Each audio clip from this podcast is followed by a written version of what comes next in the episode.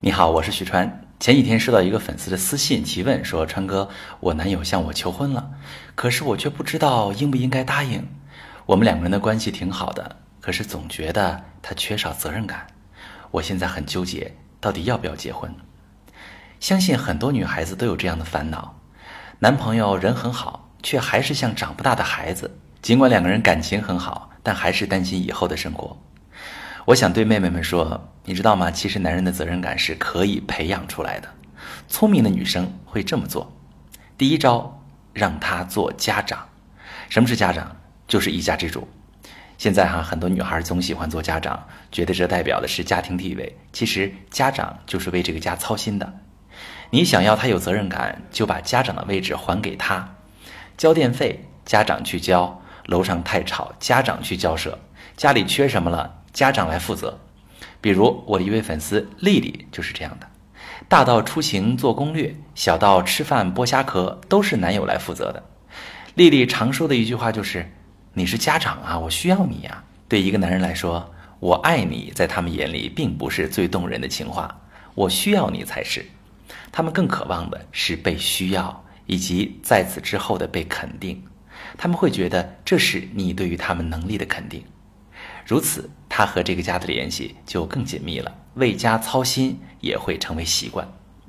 第二点，你需要做到的是，在外人面前尊重他。很多女孩子在有外人的时候，依然对男友大呼小叫，一点面子也不给，甚至还动过手。其实你在外人面前不懂得给男朋友面子，别人也会同样不给他面子。久而久之，男人也就少了一股子劲，责任心更是不会有了。来举个例子吧，一位粉丝洋洋结婚多年了，从来不会在外面和老公吵，不管有什么话都会在家里关上门来说。因为洋洋在外面尊重老公，老公在朋友圈里、在同事中也备受尊重，因此洋洋的老公更加努力来维护自己的形象，从而越来越有责任感。第三点是装柔弱，聪明的女生总是知道适当的装一下柔弱，而不是事事都冲到前面。比如坏掉的马桶。不亮的灯泡，就留给你的他来做吧。柔弱可以激起男人的保护欲，在不知不觉中就担起了责任。我还是要讲一个故事。我的粉丝圆圆，圆圆家里突然出现一只蟑螂，她会大叫一声，缩在沙发上。男友奋力去打，还不忘安慰圆圆不要害怕。